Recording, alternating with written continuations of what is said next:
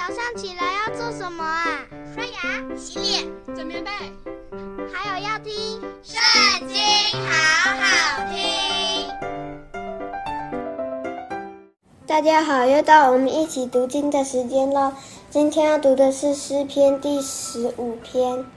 耶和华啊，谁能寄居你的帐幕？谁能住在你的圣山？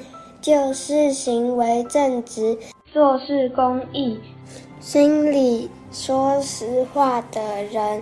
他不以舌头缠谤人，不恶待朋友，也不随火毁谤邻里。